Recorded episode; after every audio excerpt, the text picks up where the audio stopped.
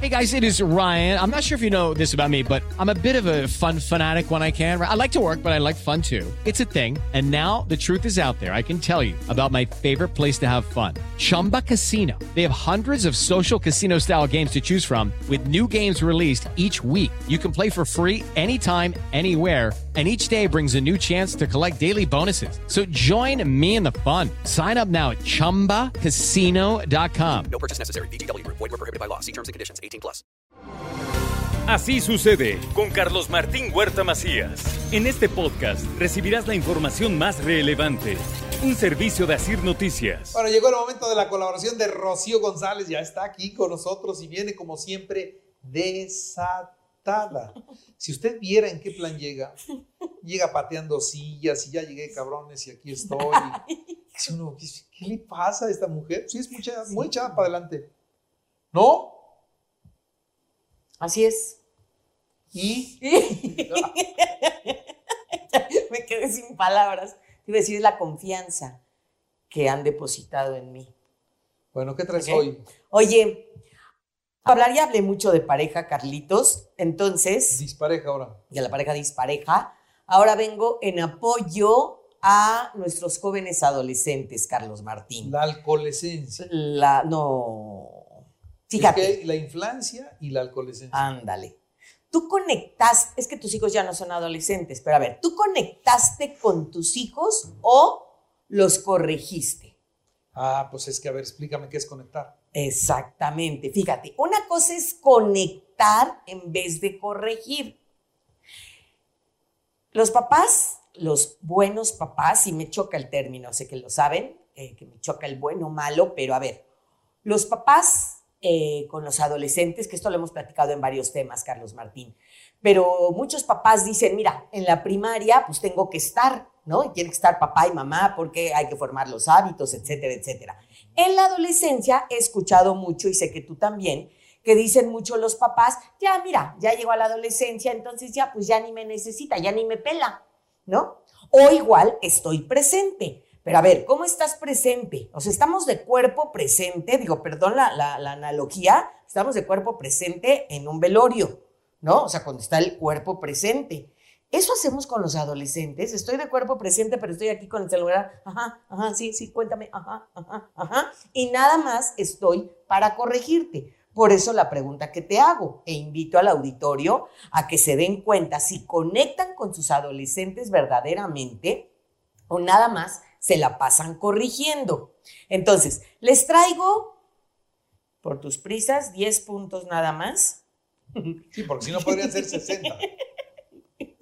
Bueno, punto número uno, por favor, papacitos queridos, con sus adolescentes que ya regresaron. A ver. O sea, los que nos están oyendo, ¿conectan con sus hijos o solo corrigen? Exacto. Bueno, la gran diferencia, que ya no, no contesté tu pregunta, el conectar con un adolescente es, me meto a tu mundo interno, empatizo contigo y te acompaño emocionalmente. ¿Conectaste con tus adolescentes? Dijo, es que con todos esos elementos es, es bien complicado, manito. Es bien complicado porque en verdad, a ver, Rocío, sé que ya lo están pensando. Yo quiero conectar con mi adolescente. ¿Y cómo te fue? Y además lo veo saliendo de la prepa con sus cuates, ya, ya regresó de pandemia y entonces está feliz con sus cuates y los ves despidiéndose. Adiós, güey, TQM, never change, no sé qué, y todas esas acciones. Y se sube al coche, se conecta a sus audífonos y entonces, hola. Hola, ¿cómo te fue? Bien. Pero ¿cómo te... Chido. Pero, ¿cómo voy a conectar? No puedo entrar con empatía, que sí podemos. O sea, podemos entrar con empatía en, wow, como te despediste de ese chavo, yo me acuerdo haberle dicho hacia algún hijo, oye, ese chavo del que te despediste es el que se va a, Canadá la próxima semana. Y me volteé a ver como, claro que no. ¿Por? Pues es que te despediste de él como que vuelvas, no lo vas a volver a ver en tu vida, lo abrazaste y todo. Ay, cero que ver, claro que no.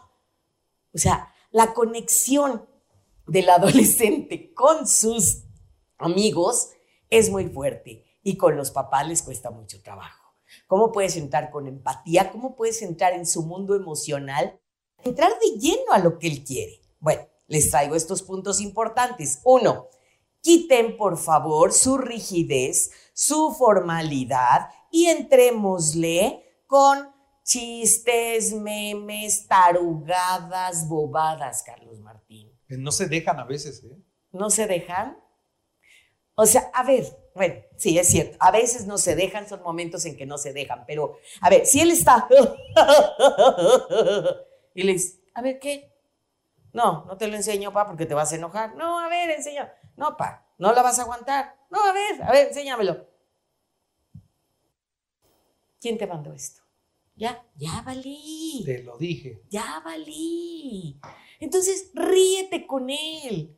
Si desde los 11, 12, 13 añitos, así como empiezan, empiezan a cantar y decir tarugadas, idioteces, ya hablan de, perdón, pero así habla el adolescente, de chichi caca pedo, ¿no?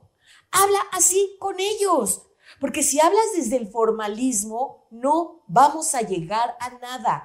Hablen de tarugadas, de idioteces. Pero te tienes de- que conectar con ellos desde chiquitos. Y si nunca Sí. los sueltas y siempre vas con Sí. ellos, siempre vas con ellos, es más Sí, fácil. es más fácil si lo hago desde más pequeños. Claro. Sin embargo, no es imposible porque es, ok, ya, es el momento de la tarugada, de la bobada. A ver, enséñame cómo estás jugando Fortnite. O sea, pero es, ¿ya vas a matar gente? No me conecté, ¿no? ¿Cuántos muertos? Eso, por eso te llevas mal con tu hermano. No me conecté. Este tiempo de calidad que hemos mencionado no sé cuántas veces, yo a la calidad que me refiero es juntos y no aislados. Este tiempo cálido es lo que no expresamos, lo actuamos. Entonces revisemos, queridos papacitos, cómo estamos actuando mi relación con mi jovencito, con mi jovencita. Seamos curiosos en su mundo, sean sus videojuegos, sea su teléfono, sin juicio, involucrémonos. ¿Sabes qué juego traen ahora? Que no sé si lo saben todas las personas que me están escuchando. Si no tienes hijos adolescentes, no sabes ni de qué te estoy hablando y hasta puedes poner en las redes que cómo digo groserías y que por qué hablo así. Pero este es el juego nuevo, que ni está tan nuevo, de los adolescentes. Güey, ¿joteamos?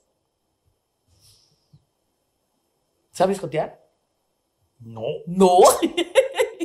y, y es un juego bien fuerte que traen mis chamaquitos. No, yo no Desde que 12, eso 13, existía. 14, 12, 13, 14 está a todo lo que da. Y entonces, ¿me lo aguantas al aire? O sea, Joteamos. sí, vamos a jotear, Carlos. ¿Y entonces qué? ¿Me das? Y te doy. ¿Nos damos? Órale. Ay, no, eso tus caras. En serio, en serio. Y entonces, cálmate tú. Eres un jotito, puto. Así. Y entonces así se llevan la mamá, el papá que entra en el celular, en la tableta de sus chavos, es Rocío. Mi hija creo que es lesbiana porque está, dice que está joteando con su amiga. Y entonces, es un juego. No, eso no puede ser un juego. Yo jugaba a Matatena, pues sí, reina. Pero Yo ahora. jugaba al papá y a la mamá, pero no. A no, jotear. no joteaba. Y entonces, de veras, se agreden de una. Que nosotros, adultos, lo vemos como una agresión. Y entonces, órale, güey, vamos a jotear. Cálmate, eres un ¿Y gay. qué es eso? ¿Eh? Ah, pues entonces me llevo así contigo y entonces eres un gay y tienes, si te gusta y un chesco, va, pues nos echamos un chesco. Y entonces, claro, que entre ellos es ja, ja, ja, porque me involucras en el juego. Yo no digo que jueguen a jotear con sus hijos, sin embargo, sin embargo, entendamos esta parte que es el mundo que ellos están viviendo y no les está afectando ni se contagian de homosexualidad, ni se contagian de transexualidad. Finalmente En no jotean. Solo juegan. Solo juegan a decir y, liberan, o sea, a nivel emocional se los explico, a nivel psicológico, liberan una buena parte de dopamina que les asusta tremendamente, porque es, yo no quiero ser joto, yo no quiero ser joto. Y entonces hablo de eso. Tú y yo en nuestra adolescencia, de lo que payaseábamos era hablar de la llorona. Y era hablar de, no manches, mira, por esta cruz, el abuelo de mi vecino se le apareció porque ya se murió y no sé qué. Entonces nuestro miedo lo poníamos a través de ver películas de miedo, de ir, apenas supe de unos chavos que se van a casas que están abandonadas para ver si los asustan. Entonces, es esta proyección que el adolescente pone de lo que más me apanica. Hay adolescentes que les apanica este jueguito o esta vivencia de su orientación sexual, de sus preferencias sexuales o de lo que quieran llamar y entonces he encontrado la manera en que podamos jotear, le bajo tres rayitas y yo, padre de familia, pueda distinguir entre consejo, entre retroalimentación y identificación. Es decir, si has visto mensajes de tus jovencitos, jovencitas, y ya quité esa cara, joteando, como lo dicen ellos, lo que puedo hacer, ok, no aconsejes, por favor, papacito querido, no te pido que te identifiques. Sin embargo, que sí puedas empatizar diciendo, y me imagino que cuando alguien quiere jotear contigo es porque perteneces a tu ambiente, porque si no, no lo haría contigo.